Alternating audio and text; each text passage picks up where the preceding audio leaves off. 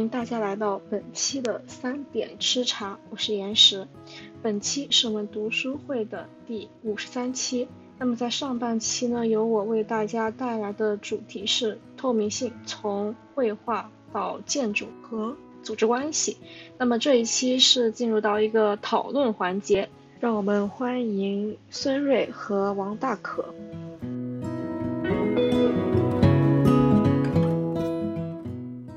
透明性这个书，他写的也比较早。之前最开始也提到，它主要是对二十世纪中叶的一个理论批判，也就是当时对现代主义建筑，就是对包豪斯，因为包豪斯其实是包豪斯学院嘛，它是对包豪斯的一个建筑的批判，同时也影射出了对建筑教育，也就是对设计手段的一种批判，把这个东西引申出来，希望能够去，我的理解啊，是希望能够去。不能叫抨击吧，希望能够去论证当时包豪斯设计或者是包豪斯的教学里面的一些对设计手段的一种反思。这是为什么也提到一种组织关系，它其实更多的是从画面到空间，然后再到它的一种设计手段的一种转化。也就是如何去组织我们的设计语言的一种转化。其实，在后面，当时在金秋游老师的最后一个啊，不对，倒数第二个部分，他也是去探讨了建筑教育史。然后这本书在建筑教育史中的一个位置。所以，为什么在现在一些教育中会对这个东西重新的反复的提及？但其实也是比较老了。现在我估计西方学者已经不讲这个东西了。我上次听的时候，好像他们像弗兰普顿对建构的理解，现在西方建筑史也不是一个主流的东西。然后前段时间提到的地域性，然后也是前几年非常有名，在普林斯克奖啊各方面都有所体现。然后这几年西方也不对这个东西进行了主要讨论，反正他们也一直在发展吧。能够感我们的教育是有一定不能叫滞后性，这样讲可能会被打。呃，怎么说呢？就我们对西方的学习还是具有一定的时间延后的东西的，所以那现在西方建筑领域流行的是什么呀？得看他们最一手的东西，这个还得去问舒玉，因为还是美国。对，可能你们那边哦得看一手的一些在杂志上的，应该确实呃不能看他们发表的书，因为书有书它要汇集成集的时候。本身也要有一定的时间，最早还是最先应该是看他们杂志上的一些东西吧。嗯，然后因为透明性，其实我觉得它整本书更多的还是在探讨一种设计手段，还有一种就是形式图，还是在讲。因为后期为什么很多人在把透明性研究了半天以后，论文方向都会倾向于表皮的一些研究，虽然他们本质上又批判表皮的研究，就是因为我自己的理解啊，这个东西这个理论它。就是从平面研发出来的，他非把它弄到了一个空间的概念里面，他在平面中去探讨空间的复杂，然后又想把这个概念引申到空间里面去探讨空间的复杂，他本来就有点矛盾，就是为什么这个书前半段觉得还是挺好理解的，知道他在讲什么，到后半段你就 觉得很绕，就感觉他就是希望去挖掘透明这个词背后的一些含义，他能够。所覆盖的更多更广的范围，就有有这种感觉，所以它其实本质上还是一种呃形式语言，它去研究建筑形式，去研究画面形式，然后去研究还是一种偏视觉向的组织。我觉得它如果与其放到建筑里面去探讨，更不如去我的理解啊，可以去别的那种层面，比如说像剧场，我们去看话剧，那个空间会更加的平面化，但它同时需求。这个话剧舞台具有一定的叙事性和空间性，它需要有那种纵深和叙事性，然后，但它又是一个相对平面的方式和一一个视点的方式，至少是大致上一个剧场嘛。从它正面上去看，大致上是这样，或者是看中国的戏台研究啊，这种可能会更加的贴切或直观一些，而把它放到一个空间形式上，然后去通过。因为它也通过平面去分析，也通过立面去分析，然后但凡通过平面去分析的时候，就会只能把它引申到一种组织方式上面去。这我不知道我能回应一下刚才你的问题。哦，所以你说的这个组织方式，它它组织的是什么呢？它组织的一个是画面中的话，就是它去组织这种画面的构成关系，它怎么从一个就刚才说的垂直于。视点的那个 S X Y 轴，就是你面，然后你自己的视点完全的去平面化的一种空间，就是在平面上的空间组织方式，它引申到了建筑立面上的去一种探讨。就刚刚他从立体主义引申到了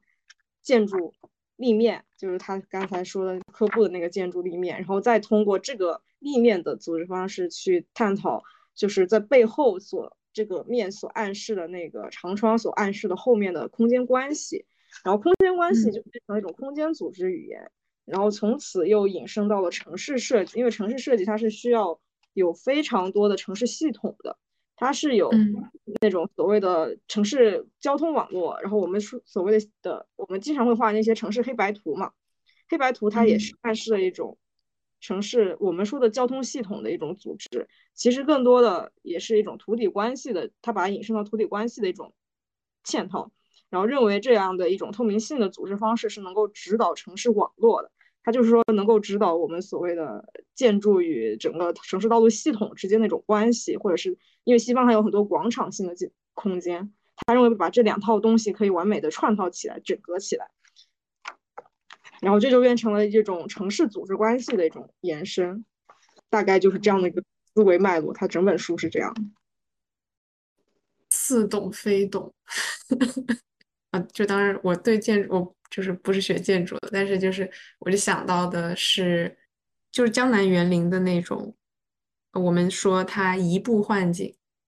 这算不算是一种他想要探讨的一种透明性呢？我觉得西方他当时至少他应该还没有特别接触到东方的东西，但是他他的理论如果套嵌套到中国，其实中国有很多东西是非常符合他对，就是这种东西的探讨。就刚才说的，你你刚才说江南园林，然后这个为什么现代主义建筑师像当时赖特来到日本去看他们那个那个园子和住宅，他会特别的激动。其实日本的东西也是。继承了东方嘛，继承了我们这边流传出来的，然后也就是为什么他们会特别喜欢那一套东方的东西，也是有这个原因的。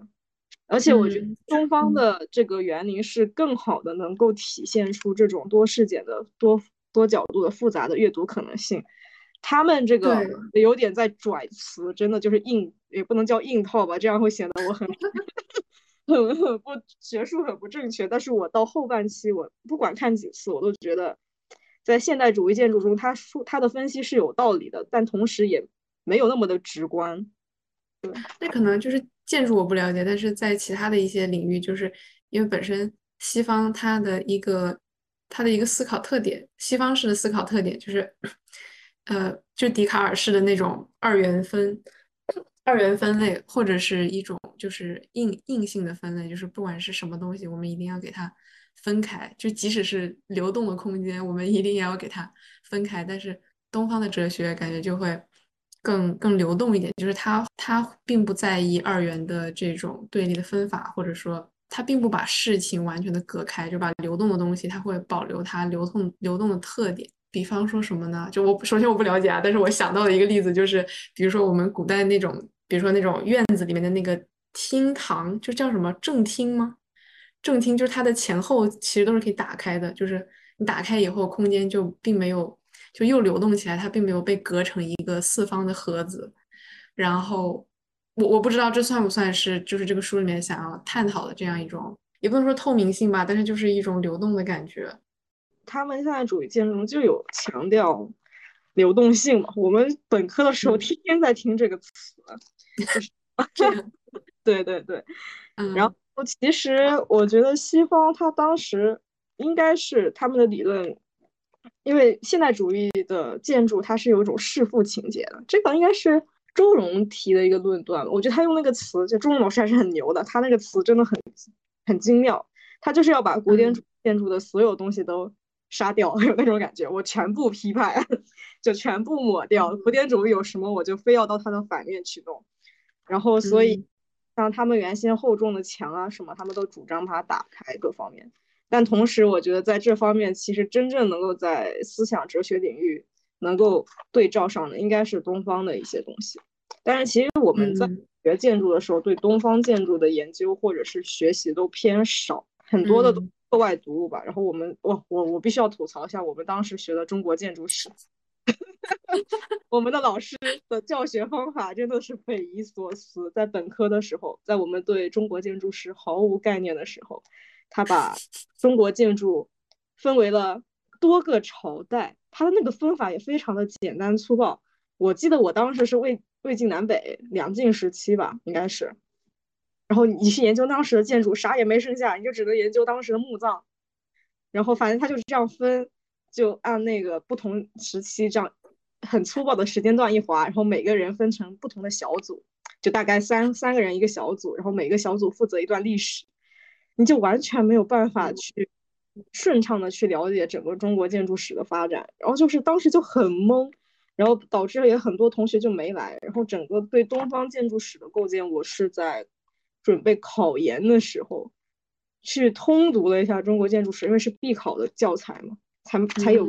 构架的。我觉得其实侧面反映出，一方面是那个老师他自己很忙啊，所以他采用了这样的一种教学方式；另一方面，其实也能够体现出，就是整个建筑中国的建筑教育体系对中国古典的建筑的一种漠视吧，因为他只开了一个课。然后并没有在设计学，我们整个设计手法，至少我们在建筑设计一二三四这种设计课里面，我们整体的一个思路和教学体系还是套用的西方的。嗯，那还挺遗憾的。我觉得，就是我作为一个门外汉，觉得有很多非常有趣的东西可以，可以，可以，可以教学。我不知道，可能可能是老师都是学的，就是教育体系都是西方的那一套。对，就没有。然后我还有一个想请教的，就是啊，就是他这个书里面提到的这种透明性，通过呃观者的主观的一种二维的视，他他他用的是视觉来理解它三维的一个结构啊，然后就我就想问他这个里面观察者这个视角，它是指？它是只探讨了视觉吗？就别的部分呢？比如说听觉，不，他有探讨，还是说它就仅就是重点在讨论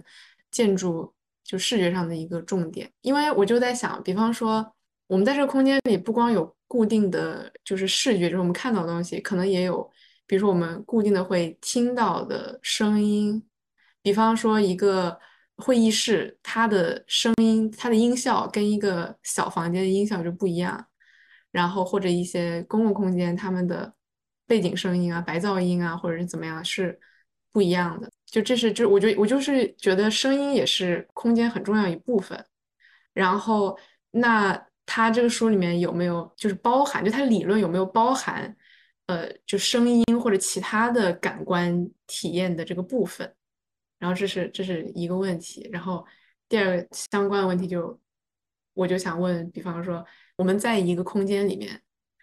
但是我们听到的是别的空间的声音，然后这种算不算？我不知道，这种这种算不算是多个空间的一种重叠呢？或者是新空间的创造？它会不会是一种新的体验呢？啊，或者说，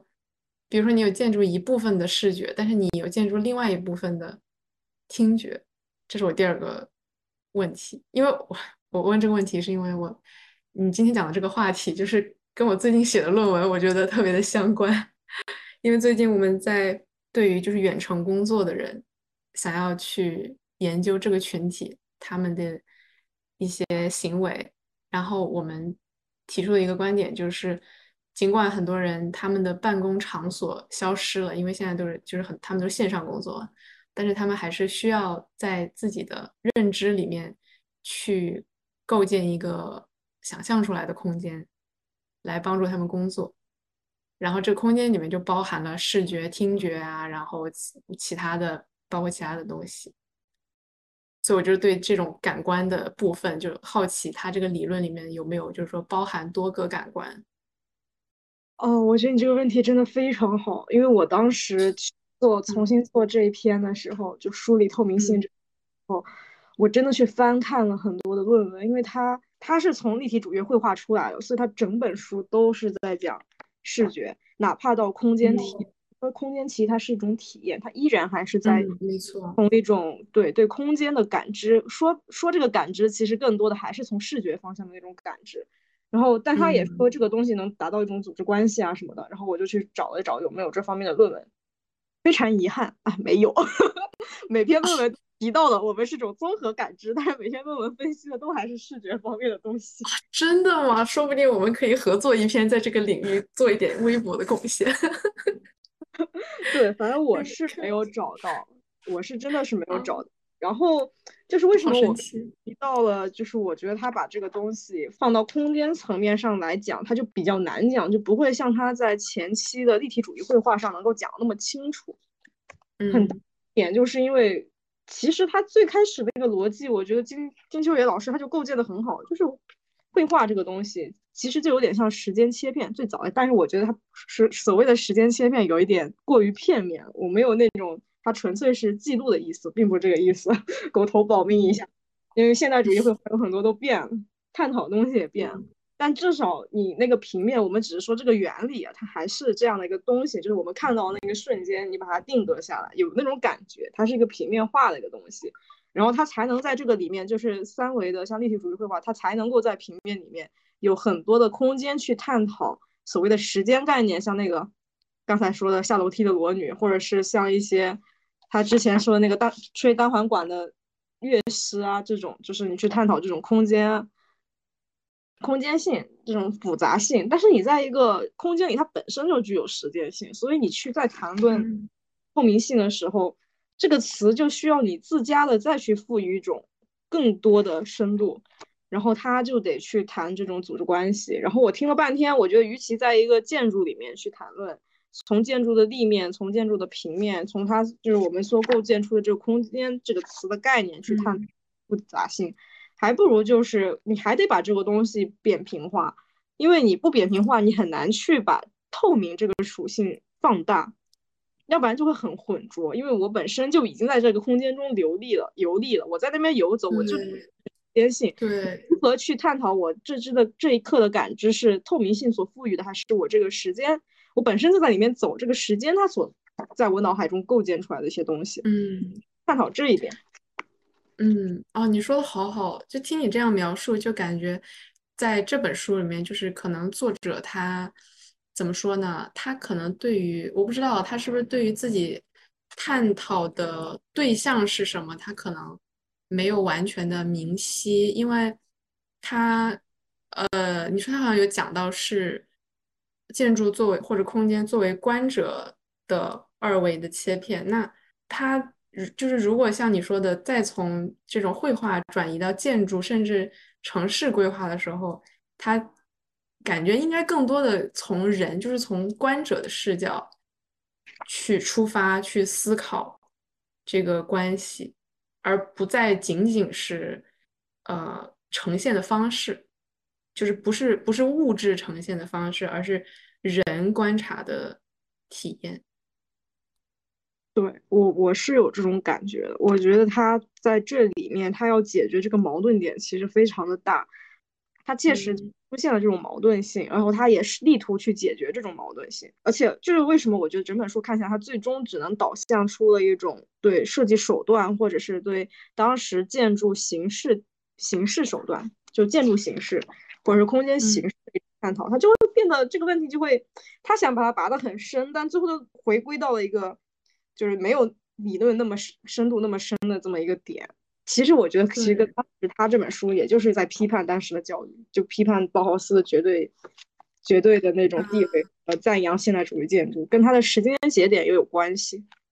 嗯，然后为什么我刚才提到，就是我觉得中国的就戏台。然后或者是西方，因为我看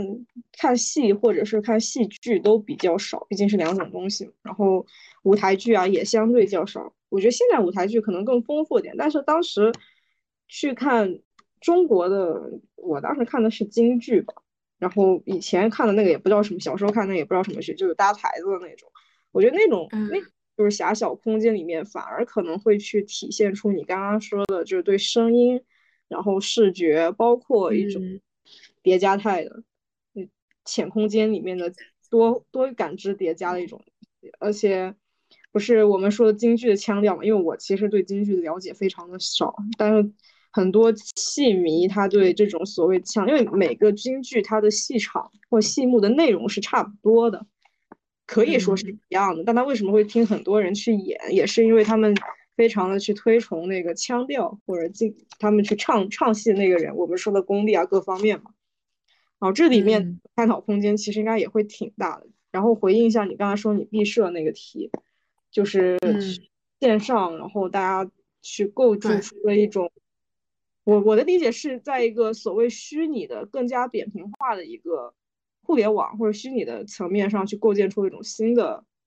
生活状态，是这个意思吗？办公状态？啊，我我我我们想要提出的就是说，嗯，怎么说呢？其实跟刚才你说到这本书这种。其实它是从人的视角出发去理解空间，就是说，空间里面有很多我们只说物质的，就说人以外的元素，它，嗯，就是总的来说包含物质的元素和其他人。就比如说我在一个教室里面，这个教室里有有同学、老师，这些是社会的元素，然后另外也是一些物质的元素，就是课桌呀，然后电脑啊、黑板呀、窗户呀，然后包括它的光照啊，然后它的这种。它都是这种呃物质的元素，然后但是我们在物就是现实生活中的物理空间里面，我们其实没办法同时观察到所有的这些元素，然后我们对于这个空间的理解，对我们这个空间的观察，取决于我们啊怎么说呢？简单来说，取决于我们把注意力集中在了这个空间里的哪些元素上，就我们是基于一个。空间元素的子集来构建一个，来理解这个空间。所以，当啊，当人们开始在线上通过网络的形式去进行一些传统空间里的活动的时候，啊，比如说什么呢？比如说上课，呃，线上线上教室。然后，那这时候啊，但是网络上首先它是没有空间的，但是它还是有很多物质元素，所以。包括它有社社会元素，所以呃，人就可以通过选择啊物质元素、社会元素来引导自己从知觉上构建一个想象的空间。哦，题好好，你们呈现出一个论文集、论文集的方式吗？还是呈现出一个创作的方式？哦，我我不是学艺术的，我是哦我是我是商学院的，然后然后我是我是信息系统系，然后所以但是怎么说呢？信息系统系，呃，我们这个领域里面其实有一些很有意思的理论，就是关于，因为当你要探讨你不因为信我们就是探讨信息技术嘛，就你探讨技术的时候，但是我们。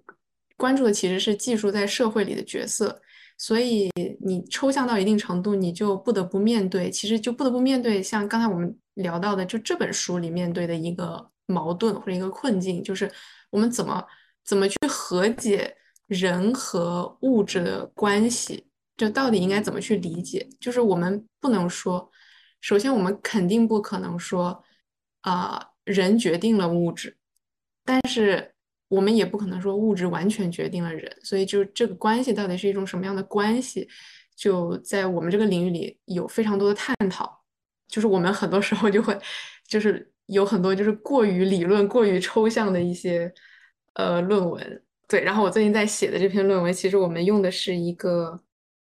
它叫做关系理论。我不知道，就是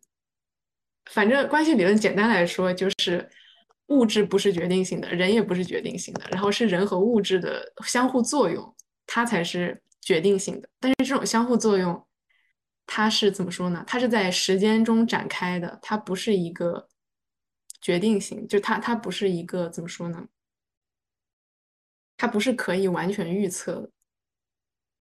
这么一说就开始玄学了。反正我我们用的是我们用的是我们用的理论和哲学框架是这个关系理论哲学中的其中一个理论框架。然后它就是关注，主要就是关注于就是人对于环境的观观察或者叫观测，然后是如何影响人的啊体验和行为的。好深哦！我知道，我知道，我都快写吐了。啊？什么？有推荐的书吗？我也觉得挺有意思的，想去关注一波。推荐书可以看，可以先从布迪厄开始看吧。布迪厄他是一个社会学家。哦，对，然后呃，你可以看他的一个，我不知道有没有中译版，直译的话就是《实践理论大纲》。天呐，翻译成中文觉得就是一点都不想看。反正 确实就哦，找到了，我关注一波，我把它发群里。书叫《实践理论大纲 》，皮埃尔·布尔迪厄，是吧？天呐，好报警啊！这个中文名，哈哈哈就是给钱我也不会看的那种。对，嗯，反正简单来说的话，布迪厄他是关系理论哲学，但是他是。他社会学家嘛，所以他是用比较实在的例子吧，就相对来说已经属于比较实在的例子来来阐述这么一个理解现实或者说理解历史的框架。就是说，当我们回看历史，我们回顾某些事情，我们可以总结出一些因果关系。比如说，呃，如果我多学多学两个月，我就可以考上某个。考过某考试，就是这这个是一种因果关系，但是他想要阐述的就是，嗯，我们之所以能够觉得这二者之间存在关联，只是因为我们是从一种回溯的角度去看待历史，但是历史其实是在时间上展开的，所以怎么说，它是在实践中发生，就是当我们正在处在实践当中的时候，我们是没有办法清晰的锚定这个因果的。关系这个和包括这个因果的角度，所以这个就反映在我们不能说物质决定了人类，也不能说人类决定了物质，因为我们是永远处在人与物质的实践之中的，它是不断的在时间中展开的。主要是它它就是主要用这种视角来阐述社会现象，就不仅仅是科技什么的。所以我觉得可能在建筑理论里面应该也有人用吧。用布迪厄的一些理论，因为他还他还蛮火的。之前你没有说这个人的时候，我就不知道。但是你说的，我又觉得好像很对的样子。他这个理论打破了，啊，也不叫也不算是，因为后来二十世纪哲学都在打破这个二元对立的。是的，没错。对，但是真的他他的书有点难读，但是我觉得应该对你来说没什么问题。反正就是。就是他，反正这本书我读到第九页的时候，我整个人都快抑郁了。就是我觉得他颠覆了我对于就是真理的 假设。挺好，我我到时候去去弄一本看看。对对对，弄一本弄一本。刚看了一下《实践理论大纲》，它是大概是什么时间的一个学者？哦哦，他这本书是。这个受布迪厄，他是一九三零年到二零零二年，啊，已经走了呀。就是他人，他他人，人是这个时间段存在于世的。哦，好的好的。我我我看看这本书是什么什么时候写的？哦，一九七二年。一九七二世纪下。对。哦，他还通过当地居民的婚姻策略、仪式行为、神话的地位等问题，去导向了制度与实践、个人与社会、认识论与谋略、符号与社会场域的辩证关系。我一听就很复杂。它是它是一个非常非常高产、非常非常多产，然后非常非常就是涉及领域非常非常广，然后。但是真的是啊，他太强了，他可能就是二十世纪最后一位就是伟大的社会学家。这样，他他其实最有名的一个关于社会史，就是这种社会现象的书是叫《Distinction》啊，中文叫啥来着？反正它就是，呃，就是那种所谓的符号，就是比方说我们这些奢侈品啊，然后我们的这种。比如说我们啊，就是五星酒店的大堂，就是这种，这种它它产体现出来一种符号的这样一种价值，对符号价值，然后他们的这样一种，他们是怎么形成的呀？然后他们是怎么传播的呀？就是，哦，找到了，但好像没有中译，有中译啊，有中译，中译比英豆瓣上直接低了两分呢。翻译上是会有些问题的，确实是，太太难翻译了，对，非常难翻译。我记得是之前谁说谢林的不知道哪本书翻译的特别差，然后强烈安利大家去看英文版。哎，就特别是我不知道，就是在建筑学领域，就是最早的那些大师，他们都是哪个国家的？反正就就是就是社会学，你看哲学很多的书最早都是德语的，然后社会学很多的书最早就是都是法语的。所以用英读英文版，就是感觉也不一定能好到哪里去。哦，确实哈，要经历吧。但也有一个点，就是你刚刚讲这个点，我就想之前我去看那个海德格尔，因为海德格尔他不是一个比较偏向于，感觉他是个比较有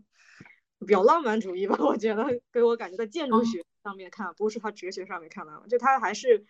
按我们的理解，就是比较偏于，就我单纯的理解，比较比较去崇尚那自然的、原始的、乡土的那种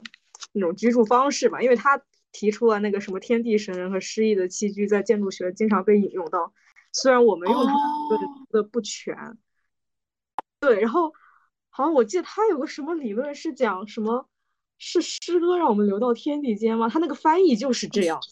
然后我当时就很懵逼，我因为他那个诗就是我们中文的诗歌的诗，我是有点懵逼，我到现在我都不是很确定他那个意思到底是不是这样，就是他的那个什么诗歌并不在地球上，呃，不不不并不在地球上空高飞和超越。回来回回避盘旋其上，诗歌首先把人们带到了大地之上，使人们归属于大地并居住了下来。当时我就是一脸懵逼，然后好多人都在引用这句话，说诗歌使我们在大地上居住了下来。然后我就没有听懂，我就怎么也联想不出来这两者之间到底有什么关系。这个诗怎么就伟大成这样？就文文青自嗨起来了。对对对，然后我当时我就一脸懵逼，我真的就是对这一句话特别的不理解，直到后来。我不知道是在哪本书里面，但它不是建筑学的书，它好像是一个什么词语学。他们讲到古希腊古希腊语中的诗，就是那个就是它那个词，那个翻译成英文就是那个 poetry 还是什么，它与技艺就是我们说的工匠是相通的。就最早的那个诗，在他们的古希腊语里面，就是跟工艺和工匠这个词就写法就是一样的。所以后来我觉得他把。这是后来中国人的翻译嘛？他把那个诗就是简单的理解成英文，他所代表那个诗，再加上海德格尔他本身就有一个理论叫诗意的栖居，就整个他的语义就感觉变掉了。我当时看了那本书，我马上就想到凯德格尔之前就一直很困扰我的这句话。我觉得他可能是想说，是这种工匠意识，艺术使我们在大地上活了下来，居住了下来，而不是诗歌。就这样感觉有道理多了，对，然后瞬间就懂了，哎，好像是这么回事。那刚开始我看了多少年，从本科看到研究生，所有的翻译都是诗歌的诗，和他的诗意的栖居，往往把这句话放到一起进行讨论。就他就就他就说，诗歌把人们留在了归属于的大地。天呐，太离谱了，这个翻译。那这样确实是，那这本来就已经很难读懂了。你再翻译再翻译错了的话，我不知道还有没有学生能真的明白海德格尔在说什么。译者他自己也没有特别去追溯词源，就你不在他那个语言环境下，你可能并不是很清楚，所以你就只能直译。对。然后你提到这个点，就那个翻译的点，让我真的非常，我觉得就像你说的，很多东西可能还真的不能只看英文，就只看英文估计也看不懂。解惑了，我一直很好奇。我在我心中，海德格尔在本科期间，我一直都觉得他是一个非常文艺的文艺青年。海德格尔，就发现一直误解了这么多年。确实，确实是这样。我觉得我们的语境和文化的认知，就是一个词错，它背后代表的一些多种含义，其实还是认知上还是很不一样。感觉哲学这一块会是重灾区吧。然后别的理论引用一些哲学概念的时候，就会出现逐渐的误读。对，就确实有这种感觉，就是就是怎么说呢？就是最近我写这个论文的时候，我就就是写着写着，你就会有一种感觉，就是我到底在干嘛呀？就是 就是我我相信我想要表达的东西是真实存在的，但是我写着写着，我就愈发的无法感受到我写出来的东西的真实性，就是就是语言实在是太语言实在是太。太有局限性了，真的是太太有局限性。就是我真的是过去这一周写论文的时候，我才我觉得我才第一次真正就是感悟到就是艺术的重要性。之前好像我听哪一个讲座，他也讲的是语言，也是个语言学的博士，他好像也是提到了这一点。他说语言这种符号所带它所具有的空间性实际上是很很弱的，就它。它能够表意的东西还是很有限的。是的，突然联想到你之前讲那个乡土社会了，就是讲到中国很多地方，它并不存在于那些只留下的语言文字或者是话语的一些一些传达吧，就外人不能理解，但是他们内部的人对这个意思的传达和接受是非常畅通，可能这个会远超于语言的传达力，但是因为它的那个有地域局限性，所以它。不被世人所认可，对，就它的语境，他必他有需要特定的语境才可以沟通特定的信息，确实是。然后你刚才说的时候，我想到啊，前两前两周我参加另外一个读书会的时候，然后有一个就是学翻译的同学，他呃有讲到一本书，叫做《通天塔之后》，是关于语言和翻译的。一本好像也就是比较抽象、比较理论化的一本著作。然后据介绍，这本书的主要观点就是说，一个核心观点就是说，就所有的语言都是翻译，就是你不管你不管怎么说，它最终都是它最终都是翻译，就是意思就是你永远没有办法没有办法完全到达你想要表达的那个东西的核心，通过语言你是没有办法做到的。所以我就意识到说啊，天哪，艺术真的是太重要了。对，包括我们刚才说到的，就是除了视觉以外的其他的感官，就是身体的东西。因为就是这种，哎，这个 embody 这个词应该怎么翻译啊？就是这个也是最早肯定也是哲学里面的一个一个概念，就是说我们的很多认知，就是我们我们所谓的抽象的东西，我们大脑思考的这种所谓理性啊、理智的东西。它必须要以我们的身体作为基础，就是说，我们就是我们的感官啊，然后就是就是这些我们感官的东西，它虽然没有办法被文字抽象的提取，但是它对于我们获取信息也很重要，所以我就意识到说啊，艺术真重要。确实，我之前也听过，就是。别人讲过这个理论，就我们所有的想表达的东西是很难被，就是完全的百分百的传达出去了这个点，我特别的赞同。然后，其实我我其实因为我好久好久没有接触艺术类的东西了，我自认为我以前不是学艺术的吗？我我我觉得我以前只能叫学美术。我觉得艺术这个词太大了，这个。不敢班门弄斧，这个真的不敢班门弄斧，因为 我还是偏偏学院派的那种绘画啊什么的，我们可能也会体验一下，体验一把雕塑啊或者别的材质之间的东西，但还远达不到艺术的这种高度吧。但同时，我觉得艺术这个东西所能传达，至少我观展的时候，我觉得它的那个可读性其实很大程度上不是表达者，可能五五开或者是六四。四六开这种感觉，六四开还有很多的解读还是在观者这边的。就一千个人有一千个哈姆雷特，有那种感觉，就是可能我和你同时去看一个现代主义绘画，或者是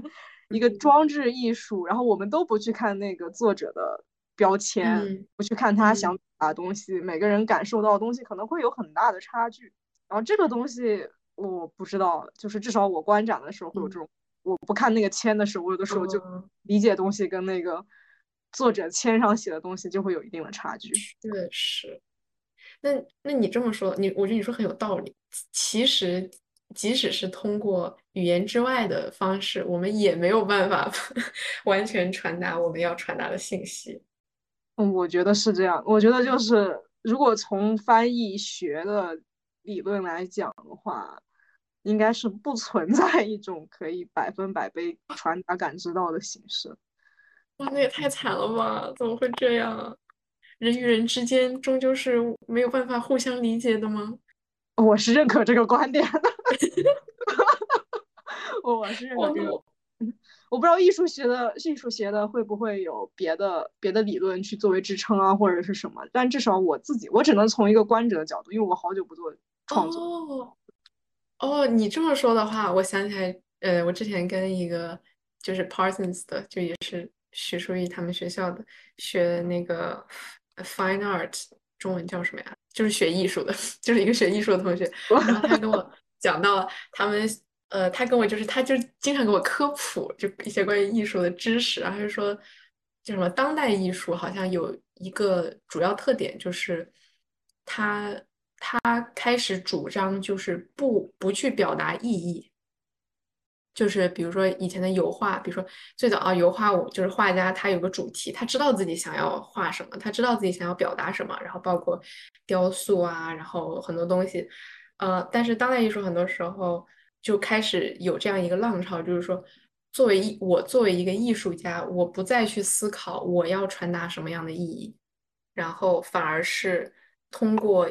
我自己直觉的一种，就当然思考肯定是有的，但是他他的意他的作品的落脚点并不在于去传达某些意义给观看作品的人，给体验作品的人。而是在这个创主张创作的，呃，我理解的哈，就是就是主张创作的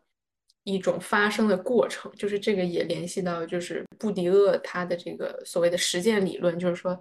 我我是去关注我创作艺术的这个实践过程本身，而不是我实践之后的结果，就有点像，其实就有点像之前那个池柱是吗？池柱说的。说到的木星的一种创作过程，我觉得是有有有相关的啊，就是这是我从 学艺术的同学那里被科普来的一点点零星的知识里面所 技术的一些东西。就是哦，其实我很好奇，就是比如说在建筑理论里面有没有这种，就是去去传达意义，或者说关于。啊，建筑或者说空间，它如何跟人所理解的意义产生关联的这种理论，就是建筑，就像我们刚才说，就是建筑它，呃，它是有，它是构造出来了一种作为一种空间，然后作为一种体验。那人跟这样一个建筑的关系，它肯定是人首先要去理解这个空间吧。理解的过程中就会产生意义啊，然后那这个时候人的我们的意义跟这个建筑的状态，它不是就应该有某种关联吗？所以我就一直很好奇，在建筑理论里面有没有这种相关的理论？提个问题，就是我没有太听懂这个意义在具体代表的是什么？哦，啊，好问题，什么是意义？我所理解的就是。它能够，就是首先它的主体是人，然后人能够在他所感知到的事物之间，它能够构建起某种关联。比方说，我往前走，我往前走三步就可以走到我的书桌，就这这不就是在空间上去构建出了一种意义吗？就是为什么不是往前走两步我就掉下去了？或者我就消失了呢？或者我进入异次元了呢？然后这个书桌本身它也是包含意义的，就是我可以用书桌来干什么？然后不同的人他可以用书桌做不一样的事情，所以不同人的意义是不一样的，即使这个物质它是一样。我我我不好意思插一下，因为我听到这个话题，我想插一句，就是在建筑这边，我们一般情况下就是你刚刚描述的那个东西叫功能，我们不会去找。这个桌，我们不会去说这个桌子的意义，或者是这个空间的意义是什么，我们只会说这个空间的功能它是干什么。然后，那，哦，它会有一个进阶，就是一开始的时候我们会讲这个功能它是解决什么样的问题，它的进阶版呢，它我们会去讲求说这个东西会满足你在精神和心理上是一个什么样的状态，这个更加贴近于你刚刚讲到的那个意义，就是呃怎么说呢，就是已经不是说物质生活了，已经是到了精神层面了。嗯，诗意的栖居和诗意的空间有几本书，我可以发群里。对，然后还有一个，刚刚我们讲到的这个所谓的艺术，其实我自己在理解艺术这个东西挺割裂的，因为我个人认为，在现代艺术出现之前，嗯，所有的艺术，就是绘画或者雕塑之类的东西，其实最原始的那个状态，它可能就是为了追求一种表达，一种表现。就是一张画的话，它它可能讲求的更多的是一种技法，它画出来以后，就大家觉得画的很像或者画的很好。这个其实，呃，西方绘画跟中国绘画其实还是有一定的这个区别的。就是中国绘画它追求的是一种静嘛，就是那种意境之之类的，可能更加倾向于我们，嗯，就是中国人他写诗或者什么，他不不求形，他求的是那种神。但是在西方绘画的时候，他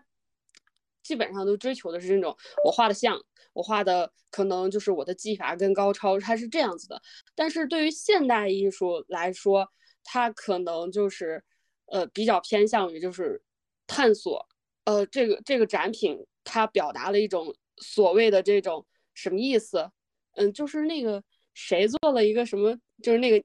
那个啊，我我想不起来了，就是那个很经典的嘛，就把一个尿盆儿，然后放在展厅里，大家都觉得那是一个展品，然后它的背后的意义是什么？或者是把一个 拖布，就是清洁工忘了，然后把一个拖布放在了一个展馆里面，那就是一件艺术品，就进入到美术馆当中，它就变成了一个艺术品。这个时候大家才会去探讨说啊，这个作品它背后是什么意义？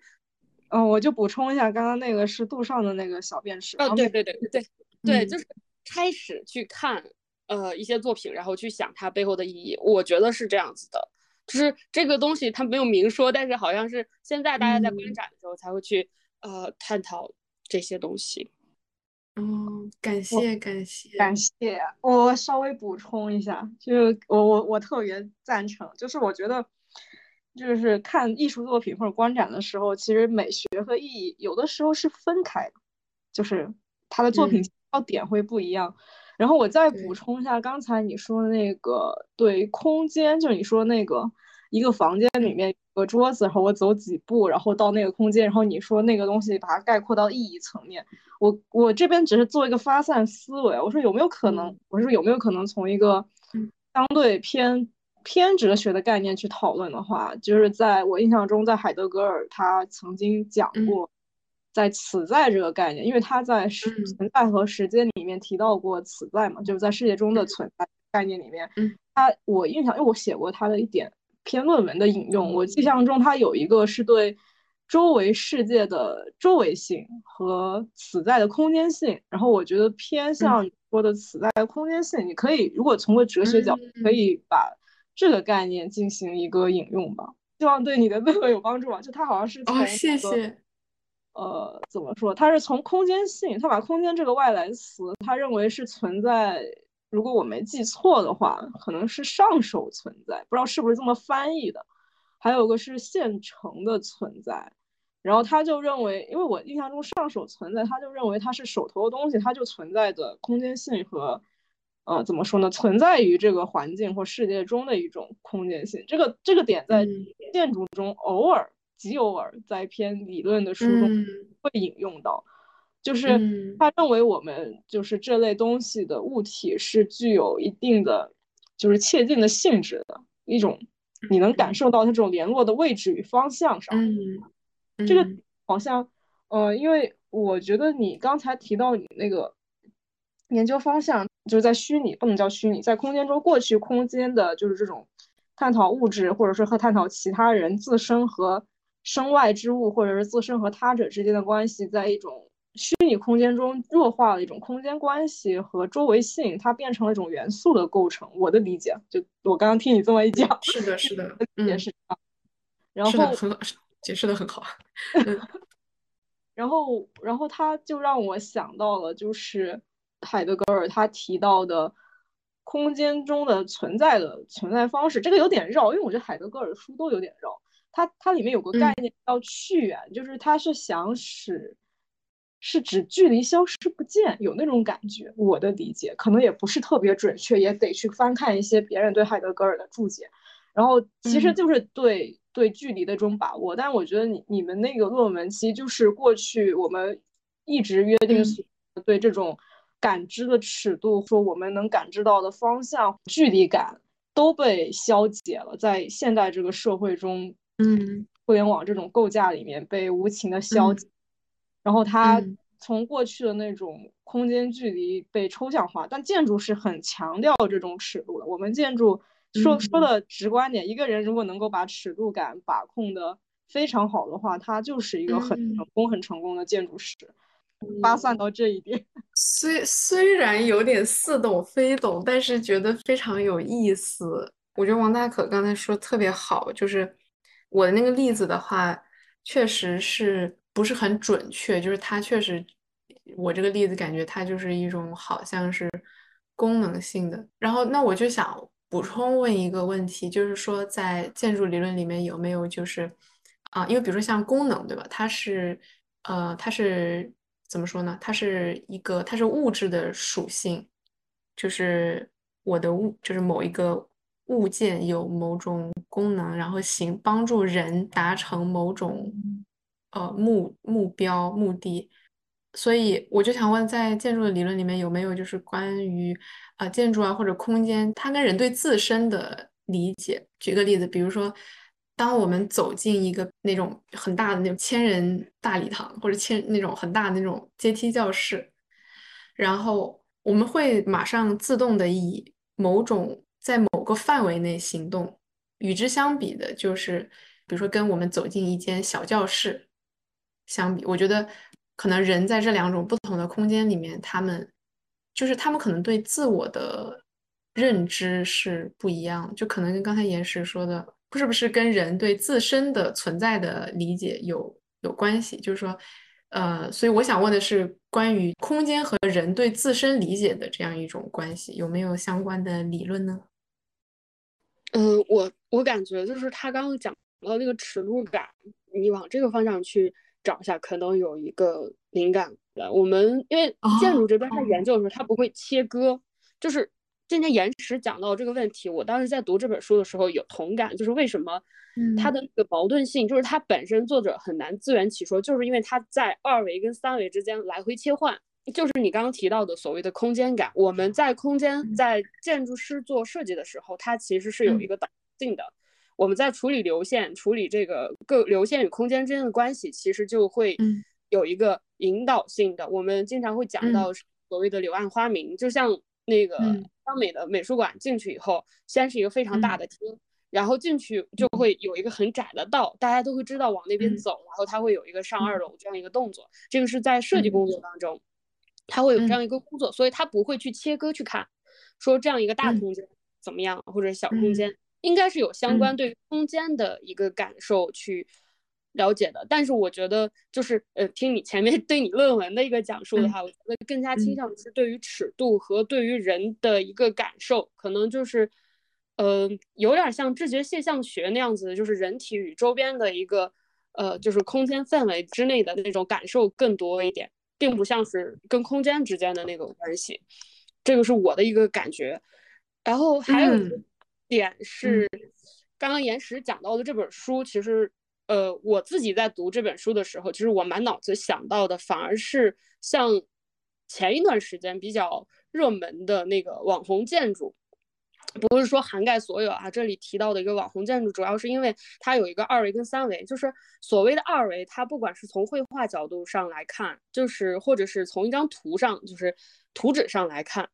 嗯，我们都知道二维切三维的时候，它是可以就是很顺利的嘛，因为你往多维去转，它会有一个就是加东西进去就行了。但是从三维切二维的时候，你是要压缩的，就是像我们看到绘画的时候，我们在欧洲绘画的时候，它背景有些透视，画那些就是常规的这些建筑的时候，它的透视是进行一个扭曲的，就是它有自己的一套这种透视逻辑。嗯，那包括之前这在央美教授，就是那个韩涛老师，他研究的这个中国古代地图也是，中国在绘制古代地图的时候，他会把一些这个城门的这种就是三维的东西画上去以后，画成一个立面的东西，它不是说像我们画标一个就是这个标注，而是画一个简单的那种简体放在，用它的立面放在那边。所以你看，它从三维切二维的时候，它会有一部分的东西是进行一个就是。扭曲，这个扭曲它其实代表的就是跟我们视野看到的世界是不一样的，它要进行一个维度的切换。所以就是那，呃，我我想说什么呢？我想说的就是，嗯，它这个如果你带着二维的思维，就是它这个所谓的透明啊什么的，你带着二维的思维再去做三维空间的设计的时候，其实是缺东西的。它是有一部分东西，它要进行一个延伸，或者是。有一个呃，就是呃多出来的东西。你像包括我们现在在手机上看到的所有的建筑设计，为什么会存在网红设计呢？它其实那就是设计师带着二维的角度在做三维的东西。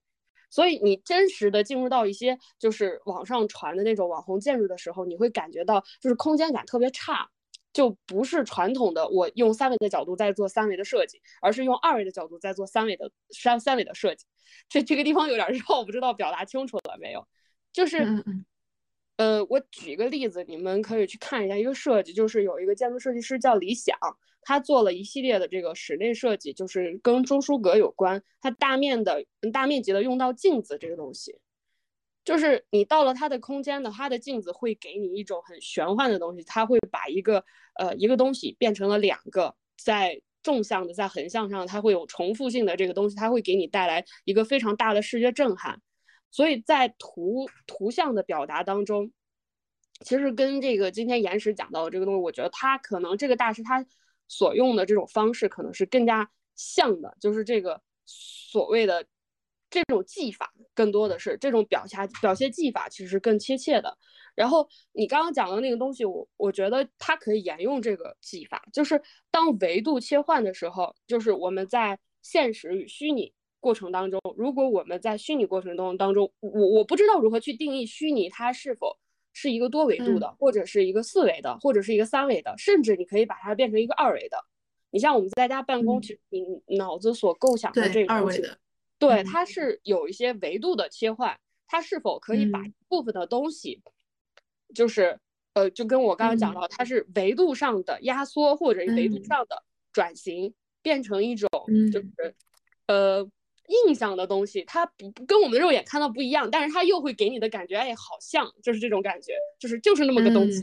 然后，呃，我觉得这样反而更更容易实现，因为如果说是纯打造一个就是。呃，跟我们现实生活当中的办公室一模一样的虚拟，你戴个 VR 眼镜就可以了。我觉得这个也而且它还不一定有用，不对，它就是不一定有。它你你弄一个一模一样的东西，你干嘛不把家直接装修成办公室得了，对吧？所以它如果是说往虚拟世界走，它可能是如果是往多维度，它可能就要增加一些东西；往低维度走，可能就是是否会把一些可控的元素。去把它一些进行一些转型，我我的一些想法哈，看能不能 有一些哇是，嗯，实在是高，太有帮助了，这个回去就猛查论文，啊，感谢感谢。啊，我刚刚补充了一点关于刚好刚好那个大可在讲，我就把那个理想的作品发到了群里，你可以看一下。好酷啊！对。完全看不出来是个什么东西，而且他用了很多镜面的手法，其实我觉得有点在做视觉眩晕的东西。嗯，我的理解，我的理解。所以它这个是地板是一面镜子吗？它的天花板跟地面天花板基本上都是要做镜面处理的，就是多重反射，然后就给你一种，就是给我一种感觉，就是马上在你的视角里面塞很多东西，这时候你就会发出哇。但是你细看的话，其实它是可它你把它拆封了以后，你你会看它其实就是简单的几种元素，就是在卖弄一种，不能叫卖弄，就是在做一种很没事。我觉得你这个词是对的，我我不敢得罪我，略略有同感，就是有一种在玩视觉效果的感觉。嗯，对，那这个其实就是因为他在做设计的时候，就是用二维的，就是思想在做三维的东西，他不考虑空间的，他唯一考虑就是我视觉效果出来怎么炫，拍照好看去做。对对，就是那个东西，对他不会去讲求空间的感觉给人一种是，所以你去现场去看他所有的这个设计的时候，你就会发现，呃，就会这种嗯 这样。但是我刚刚听你讲那个，就是我真的。我觉得你总结的特别好，就是那种就是多维度之间的一种转化和设计手法之间。是的，就到线上了以后，他可能就需要去做一些减法，他不需要。嗯，我的理解，我听完我觉得你总结真的很到位。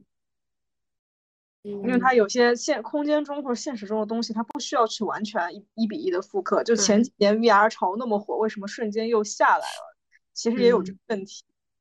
是的，可能这个表达方式它本身就是一个压缩的表达媒介吧，就是传播媒介，所以你其实没有必要去完全复刻，而且你复刻，你完全复刻出来的，它必然也不是完全复刻，因为当人戴上 VR 眼镜的时候，他只是眼睛在那个空间里，但他身体还没有在那个空间，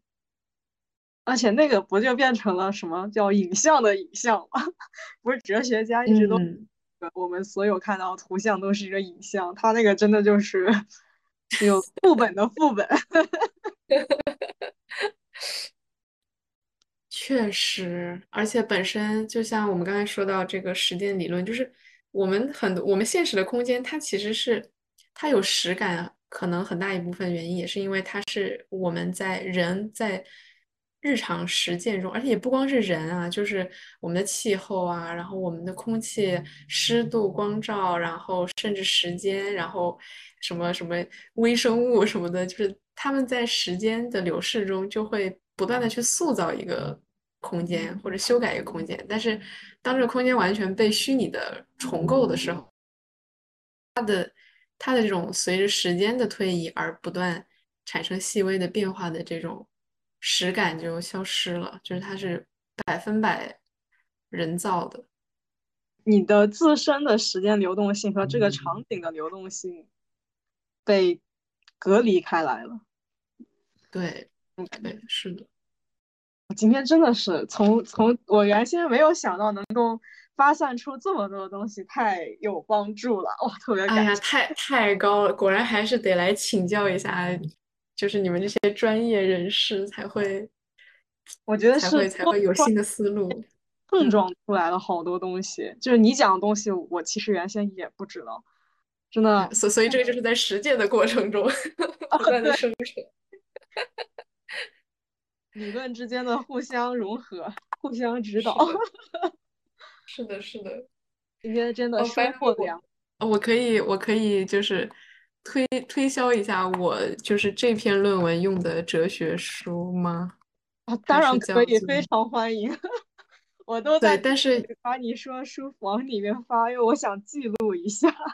啊，说实话，我自己都没有完全看懂。然后我的导师他也是，就是一副啊，祝你好运。我自己也看不懂，就是这样，这样子的一个程度。但是我我不知道有没有中文版，就是它的英文叫做 Meeting the Universe Halfway，就是我不知道叫什么呢，就是可以诗意的翻译成与宇宙半途相遇。因为啊，因为这个作者他是他博士是量子物理，然后他就完全到了我们的领域。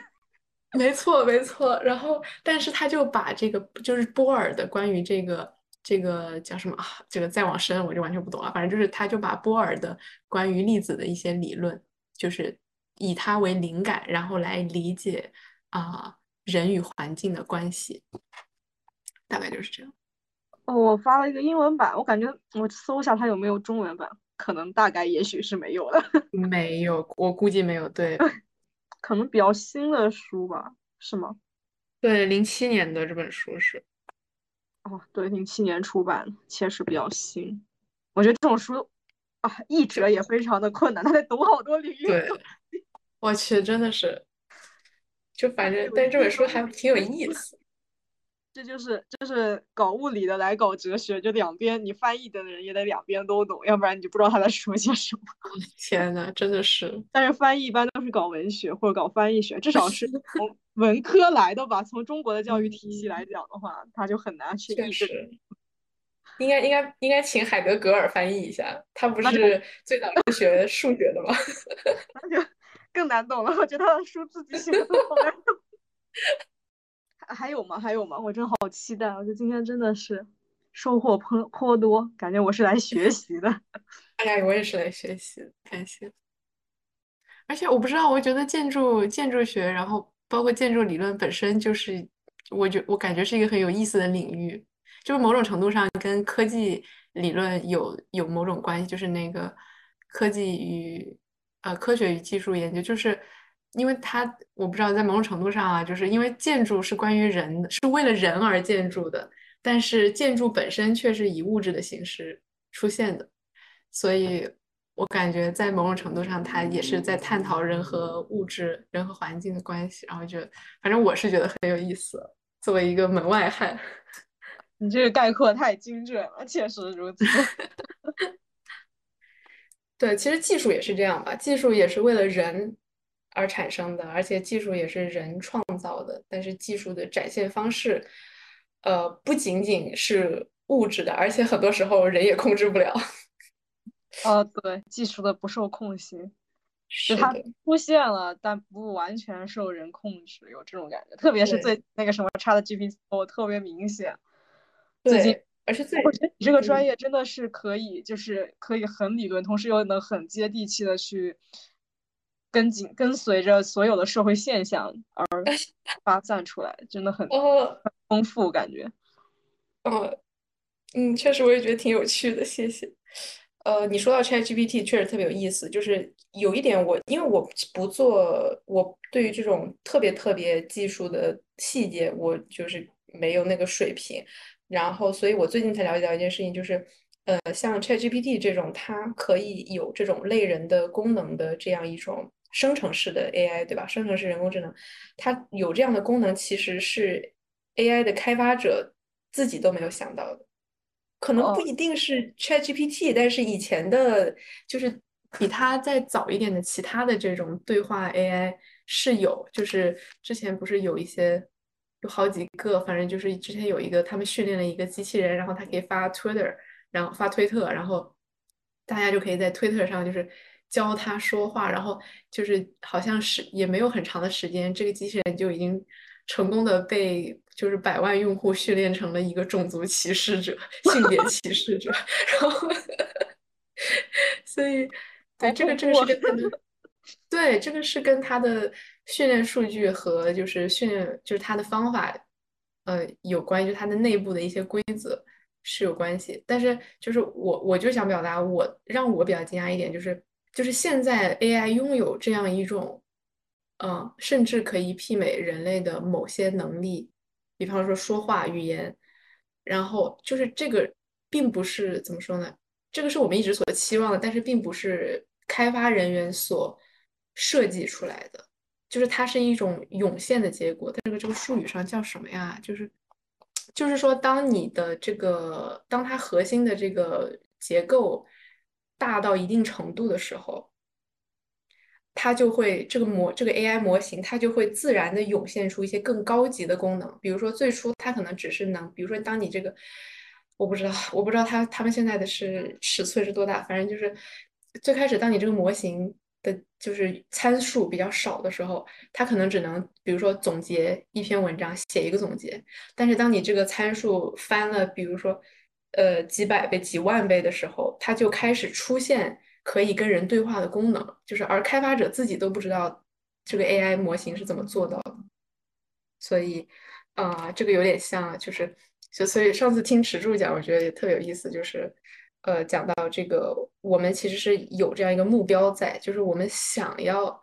创造出一个可以和人对话的机器人，所以。呃，很多人都在不断的尝试，然后最终现在的现实，它展现出来的一个特点就是，我们想要的这些功能，就是我们实现这些功能，并不是通过去怎么说呢？明明白白的设计这个过程，而是就设计它内部的机制，而是通过一些训练的过程或者怎么样，让它自己就涌现出来了。我就觉得这是一个很离谱的事情，就是因为我们不知道以后，就是比如说半年以后、一年以后这样的模型，他们还能涌现出什么其他新的，就是能力，就是这是我们没有办法预测。哦，确失控的技术。有那种感觉，对，就是很难，对，就是很难预测。这确实是一个非常神奇的年代，反正无法预测现在这个 时间段未来，不要说十年了，五年以后会怎么样？哇，五年都太久了，真的。啊，回到回到某种哲学，就是活在当下，大家就只能这样。人在世界之中存在，诗意的期语。啊，挺好的，谢谢谢 谢，感谢感谢感谢感谢。那我们快十二点了，今天就圆满结束吧，非常感谢。好，我们下次再见。好的，下次见，拜拜。